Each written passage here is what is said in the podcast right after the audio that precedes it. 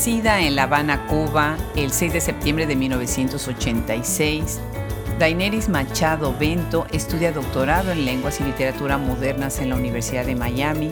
Tiene una maestría en literatura hispánica por el Colegio de San Luis en México y acaba de publicar su libro Las 90 Habanas con Catacana Ediciones. Le damos la bienvenida a este proyecto y a todos los que nos escuchan a un episodio más de Hablemos Escritoras Podcast. Los saluda desde este micrófono Adriana Pacheco.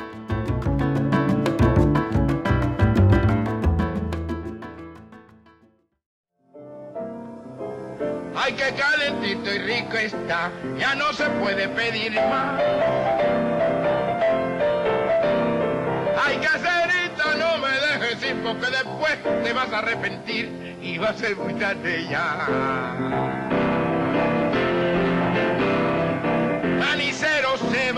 Caserita, no te acuestes a dormir sin comer un cucurrucho de maní.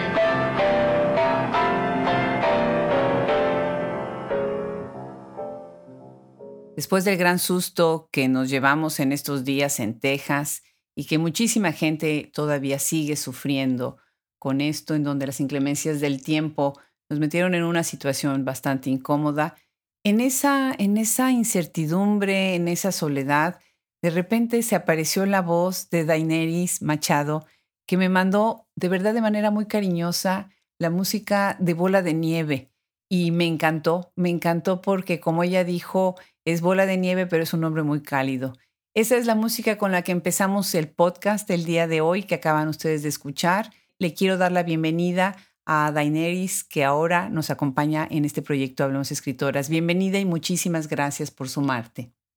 Muchísimas gracias, Adriana, por la presentación. Muchísimas gracias por la oportunidad. Para mí es eh, un tremendísimo honor estar en este espacio eh, con tantas escritoras que admiro, ¿no? He seguido el espacio y sabes que te, que te lo agradecía, que te decía que me parece que el podcast tiene eh, un lugar muy importante en lo que está pasando con la literatura escrita por mujeres actualmente en el mundo. Muchísimas gracias. Gracias en nombre del equipo y trabajamos por ustedes y para ustedes. El honor es nuestro. Bueno, pues yo quiero, como ya te han entrevistado por otros lados y de muchas otras cosas, yo quiero tomar otro rumbo distinto. Vamos a empezar primero que nos cuentes un poco sobre tu doctorado en la Universidad de Miami, tan buena universidad, con un programa tan bueno, con profesores tan buenos. Cuéntanos, cuéntanos sobre tu disertación, sobre tu investigación, quién te dirige, quiénes están en tu comité. Sí, es un tema realmente diferente, como, como tú misma dices. Bueno, eh, estoy trabajando ya casi a punto de terminar la tesis de doctorado que se titula La mediatización de la literatura cubana contemporánea. Eh, donde hay un análisis sobre cómo se ha creado en los medios una imagen de cierto canon literario cubano, ¿no? Es, es, una, es un análisis eh, a partir de los medios, de la presencia de ciertos autores eh, que se repiten en, en, medios, sobre todo del mainstream, en, en, editoriales del mainstream.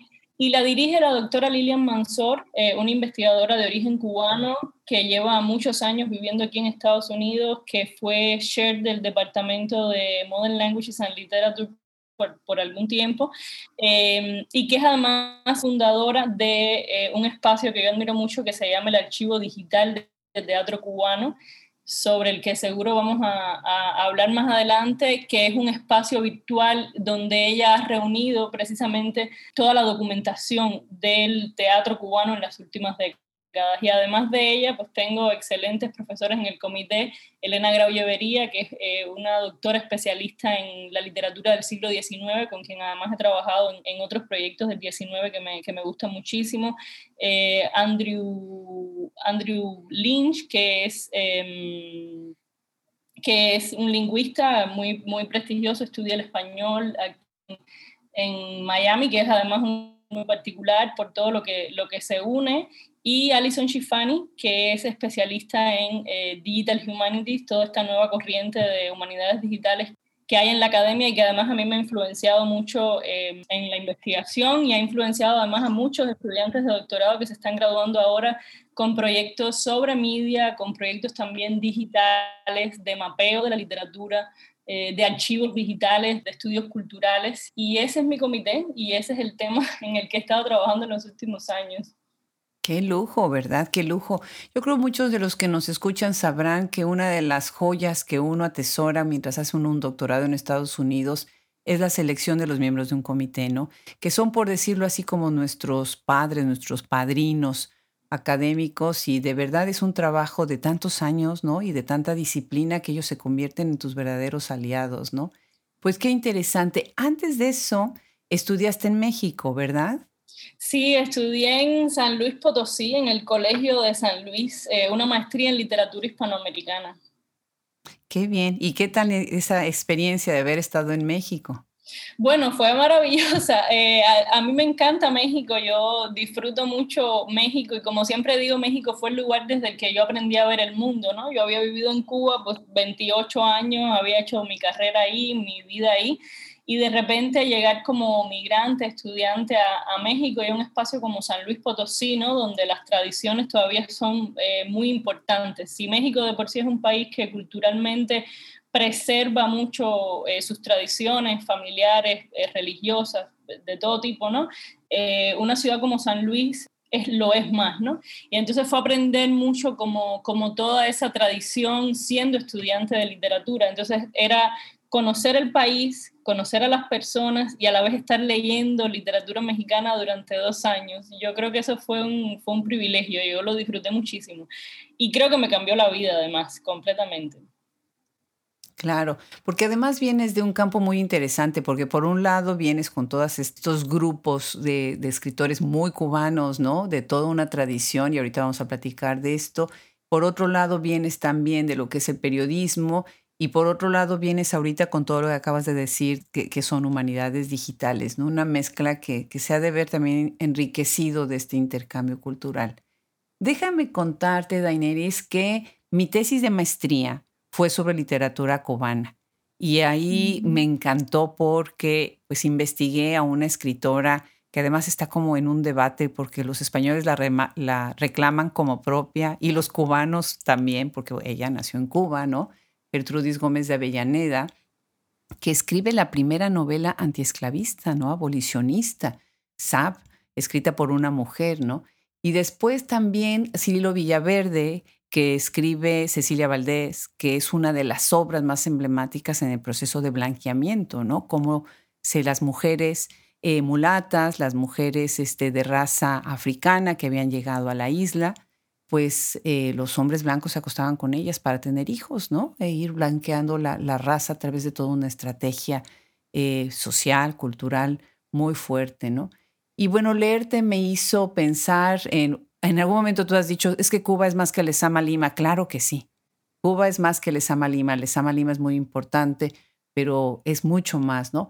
Y tú clavas tu investigación en Virgilio Piñera, ¿no? increíble, me encantó, porque además fue uno de los mejores amigos de Lesama Lima, ¿no? Entonces, muy interesante. Cuéntanos un poco sobre estos escritores de la época de oro cubano, eh, gloriosas vanguardias, ¿cómo te influyeron como escritora? Sí, bueno, primero comentarte que eh, eh, trabajaste en tu tesis de maestría dos de los autores más importantes del 19 cubano, por supuesto, de, lo que más brilla. Y, y, sí, la hipótesis de que Avellaneda es española o es cubana, pues ahí se sigue debatiendo. Yo creo que es los dos, indudablemente, eh, porque, bueno, Cuba era española en el siglo XIX, porque España además es la que le permite ser la autora que conocemos hoy y llegar al teatro y llegar a las editoriales. Em, pero es cubana porque ella misma lo decidió y por su historia de vida, ¿no? Y yo creo que, que su historia refleja muy bien em, la historia de lo que es la literatura del siglo XX y el XXI, ¿no? Este, este debatir sobre la cubanía, ¿no? Creo que, que el debate que tenemos sobre la Avellaneda es un debate que está sobre toda la literatura cubana, incluso, incluso la contemporánea. Y en el caso de Piñera, pues yo hice la licenciatura en Piñera, que además es un crítico de, la Avellaneda, o lo fue en su juventud, un poco como una provocación eh, que, le, que, le, quedó muy bien además, ¿no? Porque lo colocó como en el lado de los rebeldes desde muy, desde muy joven. Eh, yo llegué a su figura eh, también muy joven a través de una obra de teatro que se llamaba Si vas a comer, espera por Virgilio, se llama, de un dramaturgo cubano, José Milián, Y José Milián eh, ya recreaba la figura de Piñera como un personaje y cuando yo lo vi en el teatro en el año 97, 98, yo era muy joven, eh, me llamó la atención quién era aquel señor, ¿no? Que lograba inspirar a toda una generación de, dramaturgos y artistas, ¿no? Y es muy curioso la comparación que haces con, con Lezama Piñera, porque precisamente uno de los parlamentos de la obra de José Milián dice, en Cuba hay muchos José, José Martí, José Lezama Lima, y empieza a mencionar, ¿no? Varios José, varios Pepes en la historia de Cuba, pero hay un solo Virgilio, ese es Virgilio Piñera. y, y pues yo desde, digamos, desde esta curiosidad encontré una poesía que reflejaba y que es algo que yo analizo en esa tesis de licenciatura, que pronto, si todo sale bien, van a salir fragmentos publicados y que hay algunos fragmentos también ya que se han publicado, era como Virgilio sintetizaba el espíritu de crisis de los 90, a pesar que había muerto en 1979, precisamente en su oposición consciente al barroquismo lestamiano, él estableció todo un discurso de, lo directo, ¿no? de, de, lo absurdo, pero desde lo directo, desde el desencanto, y claro, en los 90 en Cuba, en plena crisis, o habiendo crecido en crisis, Virgilio empezó a representar eh, todo lo que los cubanos y las cubanas queríamos decir. Entonces, pintores como Fabelo empiezan a recrear los cuentos de Piñera en sus pinturas. Los artistas plásticos toman a Piñera inspiración y se vuelve un fenómeno de algo que alguien ha llamado los, los 90 piñerianos o algo así, y desde entonces, pues hemos sido una generación, em, o varias generaciones, ¿no? Que hemos, que hemos leído mucho a, Piñera, afortunadamente. Qué maravilla, qué maravilla, fascinante. Bueno, pues ya no puedo decirles al público que adivinen de dónde vienes, ¿verdad? Porque, bueno, pues tú eres cubana y es el lindísimo acento que tienes, ya te había delatado desde el saludo, ¿no? Y cuéntanos, ¿de qué Cuba vienes? ¿Cuál es tu Habana? Sí, mi Habana, eh, por muchos años pensé que mi Habana era la única Habana que existía. Después me di cuenta de que no. Yo vengo de, un barrio que se llama el barrio del Cerro, es un barrio que, que, se desarrolló a principios del siglo XX, fue el primer barrio industrial que hubo en la ciudad, finales del 19, principios del 20 y, o sea, incluso antes del Vedado, y era un barrio, en algún momento fue un barrio también obrero, porque claro, las industrias estaban donde estaban los, las cuencas de los acueductos, y, eh, y el barrio obrero se desarrolla en torno a esas, a esas industrias, ¿no? De jabón, de tela, de hilos, de instrumentos musicales, y un poco quedan todavía en ese barrio las marcas de, ese desarrollo, de, ese, eh, de eso que fue, ¿no? Pero a la vez es el mismo barrio, es un barrio que no se ha podido reconstruir, es un barrio viejo en el corazón de La Habana. Entonces yo vengo de esa Habana eh, antigua que se sostiene gracias a, lo que fue Cuba hace muchos años, que se derrumba sistemáticamente o poco a poco.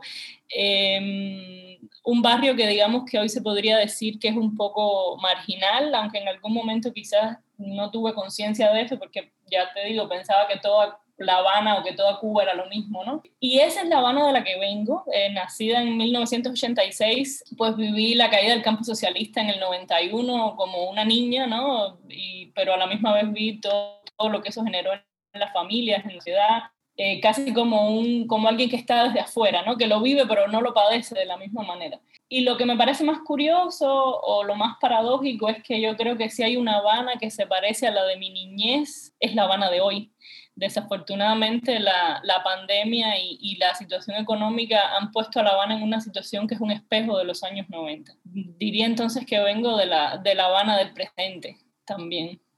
Claro. Entonces tú dirías que los, los 90 es la década que, que, marca tu imaginario y el de una generación que, que ve el cambio social y político y económico en La Habana de manera muy distinta que sus padres, ¿no? Sí, sin duda. Mucho se ha hablado ya. Eh, hay un escritor cubano, Roberto Grillo, que tiene varios proyectos muy interesantes sobre eh, periodismo y, literatura cubana, y él mismo es eh, como, digamos que, un abanderado de este periodismo literario que todavía se trata de hacer en, muchas partes. Y él habla del desencanto, de cómo en los años 90 también ya las generaciones que empezaron a hacer literatura o que empezaron a crecer vivían una Cuba que ya no estaba comprometida con un ideal eh, revolucionario ni ideológico de ningún tipo, que era simplemente una Cuba del desencanto, de lo que nuestros padres y nuestros abuelos ya se habían dado cuenta que había fracasado. Y, y sin dudas, eh, pues yo vengo de ahí, ¿no? De esa... Hace muchos años entrevisté a un, a un, antropólogo cubano que me acuerdo que el título de la entrevista era Soy Agustín, soy mi infancia, ¿no? Y creo que queda claro que para los creadores y, para todos en general, la infancia es ese momento de, de definición por excelencia, ¿no? Y, y, pues La Habana de mi infancia y el país de mi infancia es ese país de, de los 90. Claro, claro que sí. Por otro lado, algo que yo siento es que los cubanos, Cuba y, Florida, Miami específicamente, tienen una eh, relación como de odio y amor, ¿no? O sea, complicada la, la relación entre dos comunidades, pensemos en ciudades, no Miami y La Habana, ¿no? En donde hay muchos cubanos y de alguna manera muchos sueñan con irse para allá, muchos sueñan para Miami, muchos sueñan con regresar a La Habana y curiosamente se ha hecho un movimiento bien interesante en Miami con escritores, muchos cubanos, por supuesto, y también latinoamericanos en general. Hay ahí muy buenas editoriales que están haciendo muchísimo trabajo, ¿no? Eh, vamos a pensar, por ejemplo, en, en lo que está haciendo en Suburbano Pedro Medina, ¿no? Catacana, lo que se está haciendo ahí es fabuloso. Cuéntanos un poco, ustedes son parte de esta gran comunidad dentro de Miami. ¿Cómo es? ¿Cómo es esto? Sí, bueno, es que eh, yo creo que es un fenómeno que va a necesitar ser estudiado ampliamente. Aquí hay escritores residiendo, por ejemplo, de la, de la talla de Daina Chaviano, que son escritores eh, eh, cubanos y latinoamericanos probados durante décadas, ¿no? Y, y, hay muchísimos más, y hay estos otros proyectos eh, digamos, más latinoamericanos, ¿no? Que, que, son, no sé si la palabra es inclusiva, yo creo que, que, sí que de alguna manera la palabra es inclusiva. Lo que pasa con, eh, con Miami es que se da esta coincidencia de muchos grupos que comparten el español y comparten eh, algunas zonas culturales, ¿no? Pero a la misma vez hay una división que también se siente bastante fuerte muchas veces entre entre la emigración cubana y por tanto la cultura cubana y otros grupos latinoamericanos. Entonces, por supuesto, hay, hay, hay proyectos que acogen estas dos formas de, de, ver, estas dos formas de hacer cultura. Eh, la cubana suele ser un poco más politizada, suele tener un poco más de énfasis en, en, en, una mirada política hacia Cuba, como, como tú bien explicabas ahorita, mientras que estos proyectos, digamos, como, como Suburbano, como Nagari, Catacana, tienen como una mirada más del sur global, más hacia Latinoamérica.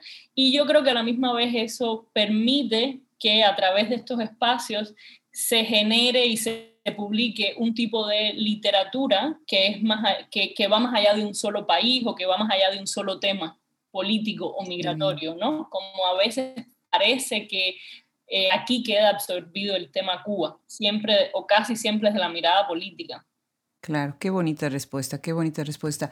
Nos decía Omar Villasana de Catacana y de Nagari, que bien que mencionas también a la revista, que las mujeres en Cuba son muy, pero muy activas y muy poderosas y han hecho cosas maravillosas, ¿no? Entonces, bueno, pues también aplaudo eso que, que sucede ahí, ¿verdad?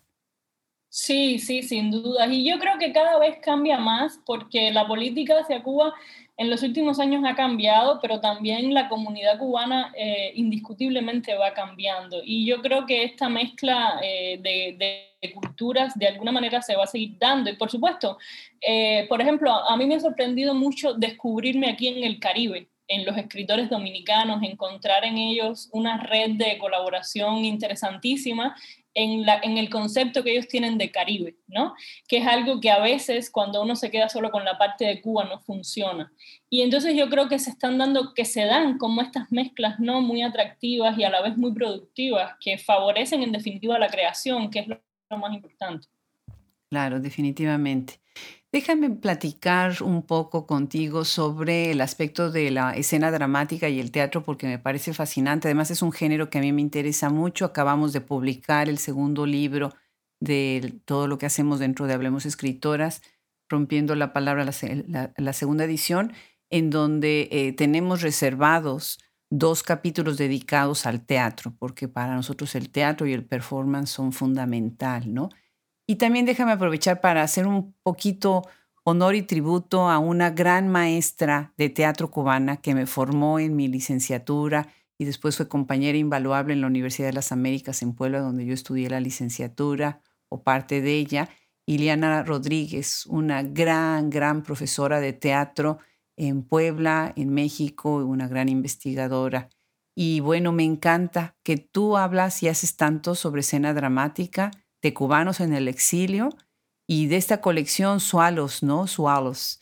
Eh, cuéntanos, cuéntanos un poco sobre eso. ¿Qué ves tú en la escena dramática cubana fuera de Cuba? Y cuéntanos de esta colección.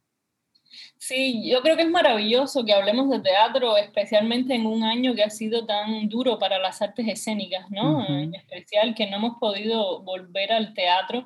Sualos nació un poco antes de, de, todo, este, este problema, ¿no? Generado por este alejamiento de, de, las salas de teatro y precisamente trataba de, eh, o trata de rescatar el teatro cubano del exilio y el escrito tanto en inglés como en español, que es algo que nos ha eh, faltado un poco en, en, esta mirada crítica a la literatura cubana, ¿no? que es integrar también el, el, el, teatro o la dramaturgia que se escribe en un idioma que no sea español, no solo inglés. Eh, tenemos excelentes performances y, y, dramaturgos y dramaturgas que escriben en inglés. Eh, se me ocurre, por ejemplo, Carmelita Tropicana, que tiene una obra excepcional que se llama Milk of Amnesia, eh, leche de amnesia. Y bueno, de hecho el nombre de la conexión, eh, Swallows, es por una obra de Manuel Martín Jr., un dramaturgo en Nueva York que en los años 80, eh, si mal no recuerdo, fue a Cuba por primera vez en, en vuelos de acercamiento y creó una documentación sobre el teatro, sobre el exilio, o, sea, la parte del exilio que había quedado allá, el exilio cubano aquí, y, escribió Swallows y escribió otras obras de teatro sobre, sobre ese acercamiento. El teatro ha jugado un papel muy importante en en el acercamiento cultural entre los cubanos de allá y los de aquí. Porque yo creo, sí, y eso es algo que también, eh, o sea, la misma doctora Lilian Mansor, por supuesto, lo ha estudiado, Rine Leal, que es nuestro eh, crítico por excelencia en Cuba, falleció hace años, eh, también lo, en su momento dejó testimonio de eso. Pero yo creo que el teatro tiene algo que es muy político, es un espacio de política desde, desde su surgimiento, pero a la vez es un espacio efímero por excelencia. Y entonces eso ha permitido que podamos decir cosas en el teatro que no se podían decir en otros espacios en algún momento, ¿no? Entonces, y, se han hecho festivales, por ejemplo, aquí en el 98 en Miami hubo un festival del monólogo inmenso que trajo actores eh, cubanos eh, a actuar aquí. Eh, o sea, el teatro ha propiciado reencuentros preciosos a nivel sentimental y a nivel político entre los dos espacios, entre, entre Cuba, la Cuba de allá y la Cuba de, de aquí. Y un poco Swallow quería, eh, quería reconocer eso, quiere reconocer eso y quiere darle visibilidad a los dramaturgos que han trabajado eh, un poco con un pie en cada orilla, ¿no? Y ese era el objetivo de la colección. Qué belleza, qué bien, qué bonito proyecto, de verdad felicidades, qué bonito proyecto. Bueno, por otro lado, en algunas de tus entrevistas has dicho que tú eres cronista. A ti te gusta el, el género de la crónica y bueno, pues eso también lo aplaudo, se ve en lo que escribes. Y quiero invitar a quienes nos están escuchando ahorita que visiten la página Ruleta Rusa, Historias con Calibre, en donde pueden leer a Daenerys, y eso está genial. Y hay una entrada, y bueno, nosotros ahorita pues obviamente estamos hablando por Zoom, por dónde más, ¿verdad? Ya necesitamos empezar a cobrar regalías. Antes que yo grababa todo en Skype y ahora, bueno, si no es Zoom, no es nada, ¿no? Y tú dices, bienvenidos a Zoomlandia. Y me encanta porque ahí tienes, es una muestra de tu humor incisivo, que yo diría que es una de las características de tu obra. Por otro lado, en contraste, tienes otra entrada que se titula Kamala y te agradezco mucho que hayas escrito algo sobre Kamala, esta figura que será inspiración para muchas jóvenes y para muchas no tan jóvenes tal vez, para romper lo que es el glass ceiling, ¿no? Aquí se oye una voz más poética, una cadencia, un ritmo, ¿no? Estás usando de otra manera muy diferente eh, este género de la crónica, ya en una manera más ensayística, ¿no? Entonces, bueno, pues cuéntanos sobre este aspecto de, tu trabajo. Sí, yo, em, yo, yo creo que escribir crónica es un privilegio, ¿no? Y es algo a lo que a lo que yo he llegado eh, también por la vieja escuela del periodismo, ¿no? Yo ah, siempre me interesó escribir crónica y era algo que los profesores también decían siempre un poco en la escuela, ¿no? como primero domina la nota informativa y después, eh, y después llegarás a la crónica. Y pasa mucho con los pintores, ¿no? Que para ser figurativo, abstracto, primero tienes que ser eh, realista, probablemente te, te, vaya mejor, ¿no? Y, para mí escribir crónica, la verdad, eh, es un privilegio, es algo que yo creo que se me da en diferentes, pues en diferentes tonos, ¿no? Por lo menos trato de, de, cultivarlo un poco. Y creo que es algo que informa mucho, como tú sugeriste un poco en tu comentario, que informa mucho mi escritura de ficción creo que el lenguaje directo de la crónica y el estilo, eh, digamos, como el nombre lo indica, casi siempre cronológico, eh, es algo que, que, informa mucho mi escritura de ficción, que le influye, que le influye mucho. Claro. Eh, recordemos para, bueno, nos escuchan todo tipo de público, para los que no están familiarizados, bueno, crónica viene de la palabra cronos, tiempo. Entonces, precisamente, pues esto, normalmente su base es que los hechos se van encadenando a través de un hilo narrativo que está e, evolucionando de manera temporal, ¿no? Claro, ya hay muchas cosas ahora en vanguardias y demás, pero bueno, esa es la base de, de este término, ¿no? Y bueno, en mis manos tengo un libro precioso, una joyita de Catacana, me encantó la portada en blanco, me encanta la playa abajo, los niños, las siluetas, el perfil, una edición muy bonita, muy bien cuidada, en donde se llama las 90 Habanas. Y me encantó el título. Son 19 historias, no son 90, porque imagínense el volumen, ¿verdad? Pero oímos la vida a través de ojos de niñas, de jóvenes, de hombres, de colectividades. Fuente Ovejuna, ¿verdad? Ahí aparece de alguna manera. Cuéntanos sobre el título, sobre las fotografías que, tienen, eh, que tiene este libro y cómo surgió este proyecto. Sí, el poeta español eh, Eduardo Rebola había dado un viaje a La Habana eh, como en el año 2017, 2018 y escribió una crónica extensísima que acompañó de estas fotos que él había hecho en, en La Habana. Eh, y un par de años después, cuando Omar Villasana decidió abrir Catacana, pues yo le, le mandé el manuscrito de, de, este libro de cuentos que tenía y él decidió, eh, Omar siempre ha tratado de hacer estos libros objetos, ¿no? Estos libros que son más que la narrativa o la poesía o el ensayo, que también se unen con artes visuales de diferente tipo. Y ha logrado, yo creo que, que ediciones preciosas en, en este sentido, tanto con fotografía como con grabado, pintura, eh, diferentes artes visuales.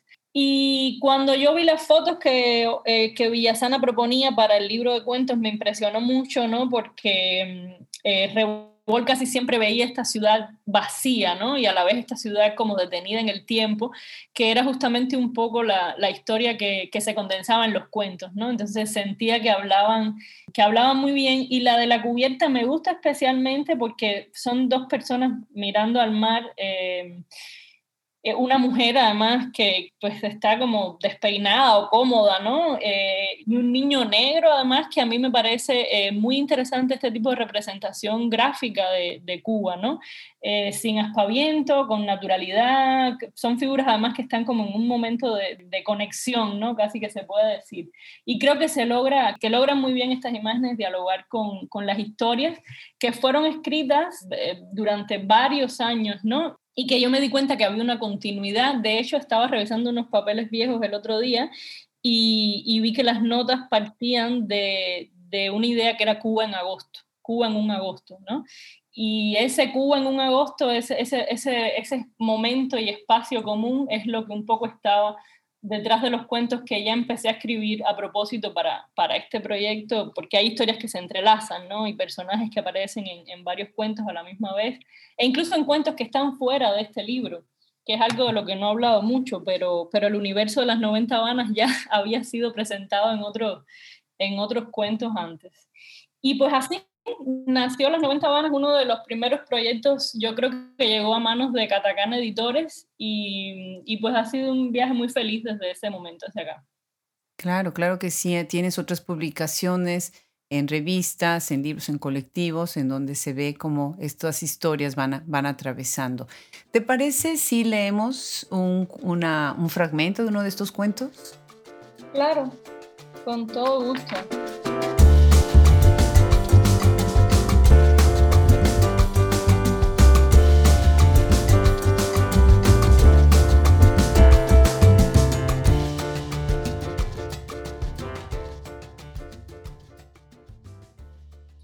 Mi amiga Milene. Milene me dijo un día, irse de Cuba es renunciar a todo cuanto hemos tratado de ser hasta hoy. Estoy muy orgullosa de ella, que es escritora premiada y nunca ha querido dejar este país. Milene tiene las tetas mucho más grandes que las mías. No sé si fueron esas tetas o ser la mejor escritora cubana del siglo XX, como escribieron unos periodistas exagerados en una nota cortica que publicaron en El Mundo, las que le consiguieron a su novio alemán. Ah, creo que no lo he dicho, pero Milene también tiene una casa cerca del mar donde vive sola con sus libros y sus perros, hasta que llegan los meses de julio y agosto, claro. En verano, Milene vive con sus libros, con sus perros y con su novio alemán que viene a visitarla. Increíble, genial, me encantó. Y oyen el tono, ¿verdad? Muy bien, pues este es un libro lleno de muchas cosas, de muchos temas, ¿no? De hambre, de carencia, de humor, de sexo, de la dificultad para vivir, de este énfasis en la corporal, ¿no? en la corporalidad, de la idea de escapar de la isla o de quedarse en la isla, de quiénes son los de afuera y los de adentro, quiénes son los traidores, quiénes son los héroes, ¿no? los que se fueron, los que se quedaron, ¿no? Fascinante. ¿Cómo recogiste estas voces? ¿Cómo fuiste tú hilvanando? Ya dijiste que a lo largo de varios años, pero ¿cuáles crees tú que fueron las voces que más marcaron a este libro. Sí, pues muchas gracias por, tus comentarios y tu lectura, Adriana. Em, yo creo que estos personajes, pues, em, hay algo que a mí me interesaba mucho, que, fueran personajes lo más, em, digamos que creíbles posible, ¿no? Veraces posibles. Y yo creo que una de las cosas que, que, más tienen, no sé si por desgracia, muchos son personajes muy prejuiciados, muchos son personajes eh, con muchas limitaciones para entender eh, el mundo, muy cerrados ¿no? en, muchas de sus ideas.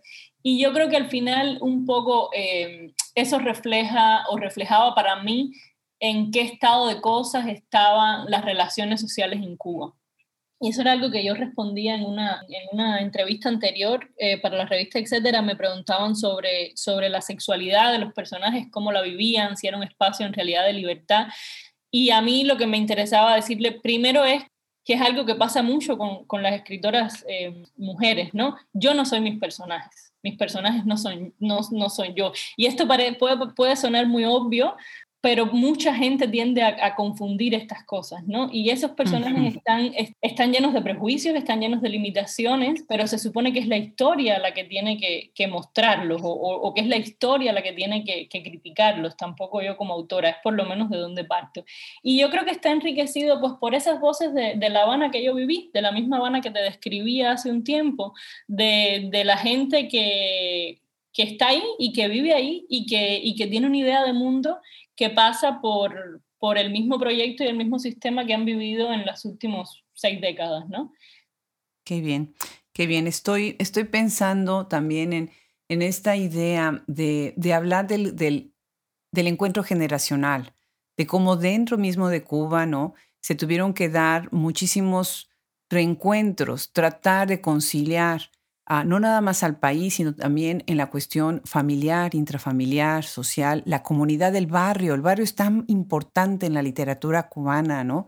Esa descripción de, de vivir y salir a la calle y el vecino y de prestarse la comida, ¿no? Y de cuál es la historia del de junto. Y me refiere muchísimo a la novela decimonónica, ¿no?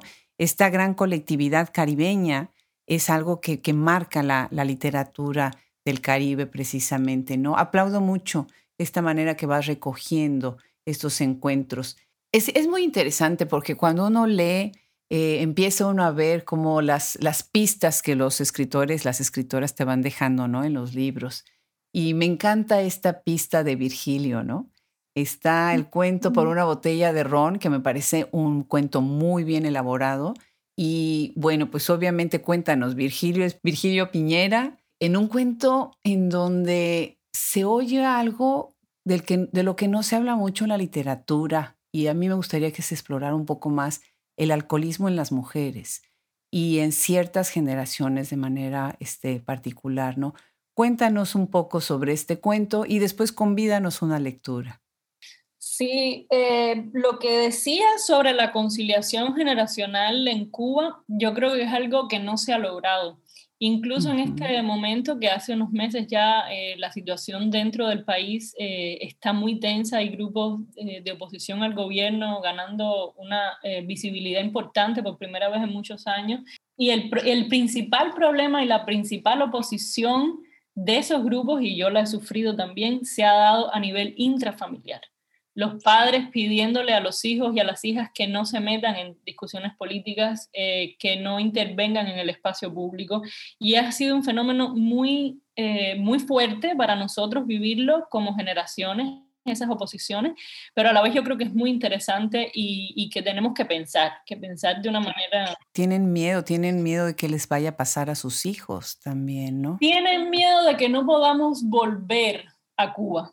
Y eso es muy interesante. O sea, em, eh, yo siempre que escribo de Cuba digo que es una isla en disputa, porque muchos grupos quieren definirla, muchos grupos quieren poseerla, y al final cuando algo está en disputa no es de nadie. Entonces esos padres y esos abuelos que no quieren que hablemos de política eh, tienen miedo de que, de que yo creo que salgamos perdiendo en la disputa de la isla, que perdamos la isla, ¿no? Pero por supuesto, eh, ¿quién le explica a generaciones con un sentido de justicia diferente o a estas generaciones que nacieron precisamente eh, en, el desencanto de los 90? Que esa isla no puede ser de otra manera, que ya no es tiempo de cambiar, ¿no? Eh, porque eso también es importante. ¿Por qué negar un cambio, ¿no? ¿Por qué negar un movimiento que, que, evidentemente puede ser para mejor o para peor, pero que es necesario en algún punto, ¿no? Uno de los temas cuando uno crece en crisis, cuando uno vive tan cerca de la crisis, aunque, aunque ahora viviendo en Estados Unidos también es cualquier otra dimensión, es el tema de pues, la depresión, el alcoholismo, los suicidios y en las mujeres es un tema también, por supuesto, muchas veces en, en el caso de nuestras sociedades, eh, con toda esta tradición, la mujer lleva el peso del hogar, sigue siendo el centro de, del hogar, pero a la vez tiene que trabajar fuera. Todo esto que se sabe sobre la doble carga laboral y la triple carga laboral y que, y que se ha definido también por el feminismo, ¿no? Y por supuesto eso tiene un costo psicológico, eh, que yo creo que por una botella de ron se acerca un poco a, todo eso, aunque sean muchos temas, ¿no? Pero es un tema generacional también de, de la crisis y efectivamente eh, abordado a partir del, del alcoholismo de, de, una mujer. Sí, genial, porque además al principio del cuento no, te da, no, no entiendes que es, que es una mujer y que es la abuela, ¿no? Y además cuando entran a la casa de Virgilio, que ahorita nos contarás de este personaje, ¿no? Que entran por hambre entran a robar comida, ¿no? Y se sacrifica ella por, por, por lo que sea de comida, ¿no? Sí, exacto. Es, es como que es, eh, el alcoholismo no es, eh, es una vía de escape, pero a la misma vez no lo es, porque de todas maneras hay que comer, ¿no? En, en, esa historia, yo creo, y en la vida real, ¿no? Entonces es como este, este contrapunteo entre la enfermedad, la responsabilidad y la... Y la opresión, ¿no? En, en este caso, la, la, necesidad, la responsabilidad también por, por figuras eh, que dependen de, de estas mujeres y, y, que al final son, yo creo que, y no, no, no, será un lugar común decir que son heroínas de, de la vida diaria, ¿no? Y, y, que desgraciadamente son, yo el otro día le, le, comentaba con una amiga, porque pues hablamos constantemente de Cuba, estamos preocupados por la familia y comentábamos sobre las cuidadoras, ¿no? Y, y, cómo sabemos que al final las mujeres que ahora mismo están siendo cuidadoras de, de las personas mayores y, y, todo, pues al final son las que comen menos, las que se cuidan menos, ¿no? En toda esa cultura de ofrecerle al otro. Y de ahí, pues sí. al, al, alcoholismo y a la depresión no, no hay mucha distancia, ¿no? Claro. ¿Y Virgilio? Sí, sí. Ay, Virgilio. Virgilio pues Virgilio es... Porque aparece en varios cuentos, no nada más en este, el nombre, ¿no? Sí, sí, eh, Virgilio es y, no es Virgilio Piñera, eh, porque claro, está influenciado por todo su, por, por, todo ese, digamos, ese estereotipo que se tiene de Virgilio Piñera como escritor, pero a la vez es un Virgilio eh, que, logró, mm, que logró ser un aprovechado o que logró aprovecharse de un sistema, ¿no? Contrario a lo que el verdadero Virgilio Piñera eh, hizo, ¿no? Eh, si Virgilio Piñera sufrió censura, marginación por, por, su homosexualidad, por su literatura del absurdo, pues este personaje es un personaje que, para quien su homosexualidad es poder, eh, para quien eh, la religiosidad es poder y hace de eso eh, algo público, ¿no? Entonces era una forma, yo creo que, de venganza del escritor que he investigado durante tantos años, ¿no? Que se colara en estos cuentos como un personaje de ficción pero que en, que en, estos cuentos fuera como una persona completamente diferente, ¿no? Sus principios fueran otros y, y, sus logros también, por decirlo de alguna manera, fueran otros. Sí, porque además va cambiando de cuento a cuento, entonces es también una especie de, de tributo, ¿no? El haberlo invitado a tu ficción, ¿no? Y bueno, el libro cierra con un cuento que me pareció verdaderamente... ¿Cómo podría yo describir este cuento? Es una sinfonía es una colectividad eh, hablando, regresamos a este tema del, del, hambre, ¿no? Interesantísimo cómo evitar comer. Si no hay que comer, si no hay nada que comer, ¿cómo le haces para no pensar en que tienes hambre, ¿no? Y por otro lado, esta saturación a través de lo sexual, a través de lo corporal, a través del deseo del cuerpo, ¿no? Entonces, el sexo como alimento textual, ¿sí? Eh, como desahogo, como escape y a la vez toda esta colectividad que termina escapando, eh, tratando de escapar, persiguiendo a otro, ¿no? Bueno, el cuento se llama Historia de la flaca, a la que golpearon por romper el orden natural de las casas y las cosas. Otra vez un registro decimonónico genial con un texto, con un título descriptivo, que es tan pero tan decimonónico. Cuéntanos de este cuento, cuéntanos de tus personajes, me encantará que te explayes en este. Bueno, los personajes de ese cuento que luego han venido a buscarme en la vida real. no me digas. Sí, ha sido muy raro este cuento, que a mí me encanta además. Em, pues como tú dices, el, título es completamente decimonónico. Me gustaba mucho la idea de, de jugar con una descripción que al final es en realidad la explicación del cuento, porque en ningún momento en el cuento eh, se, eh, se, habla de cómo este personaje de las flacas rompe el orden natural de las casas y las cosas, no, se infiere a través de la historia, pero no se describe exactamente.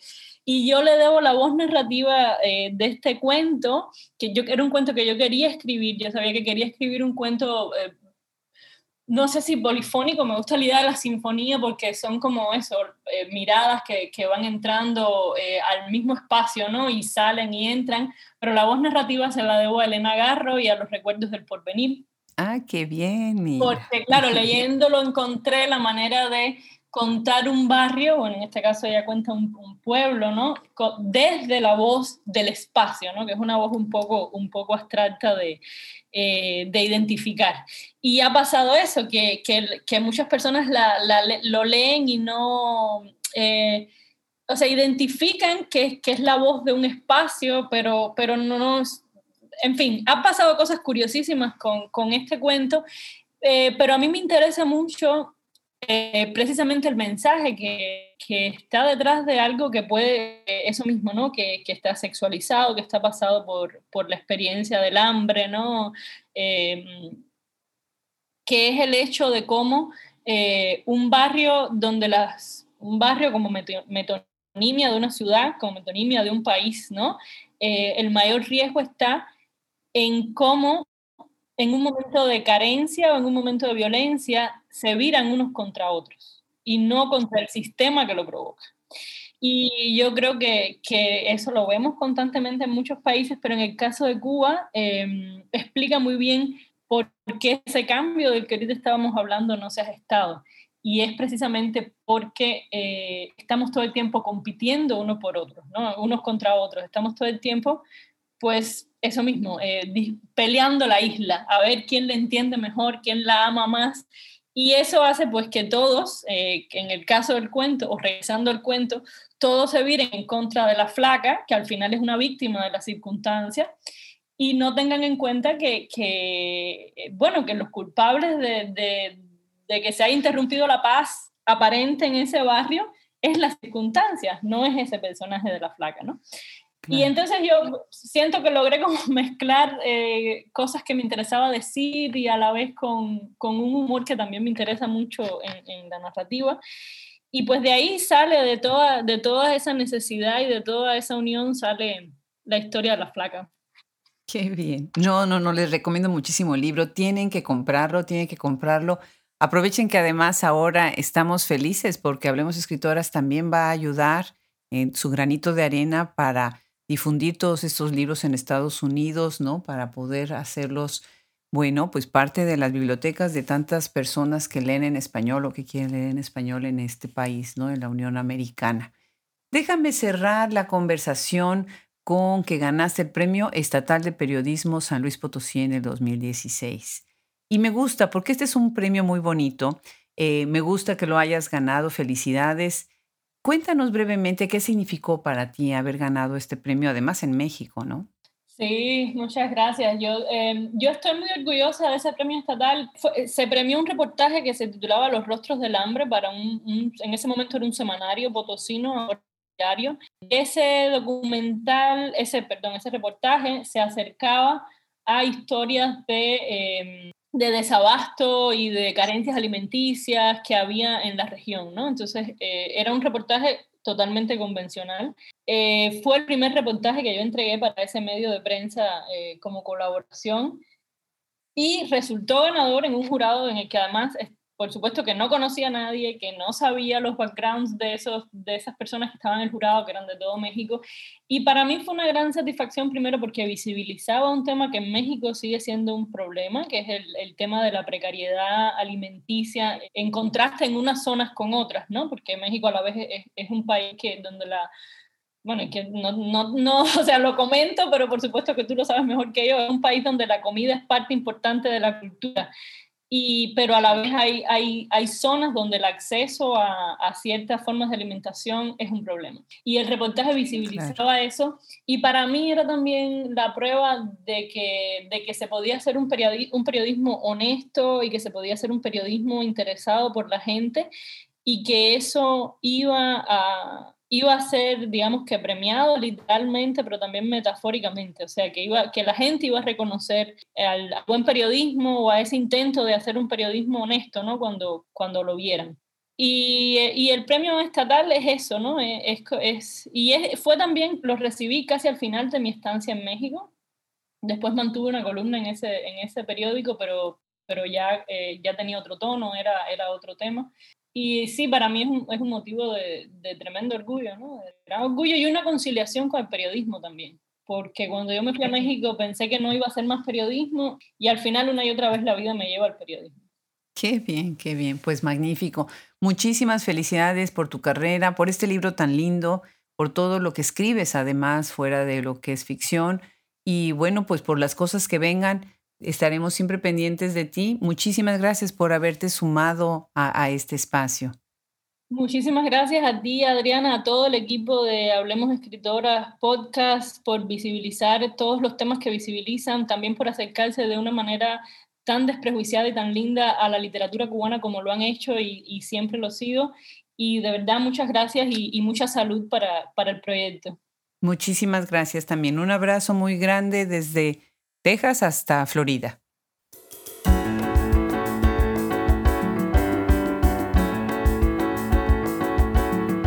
Nadie nos podrá negar que fue una conversación tan deliciosa con Daineris Machado Bento. Muchísimas gracias a ella por sumarse a este proyecto y muchísimas gracias al equipo que hace posible Hablemos Escritoras. Estamos emocionados de trabajar para y por las escritoras contemporáneas, traductoras, editoriales, revistas. Síganos cada semana en nuestros dos podcasts y además ahora en nuestras dos ediciones del blog en www.hablemosescritoras.com. Se despide de ustedes hasta el próximo episodio, Adriana Pacheco.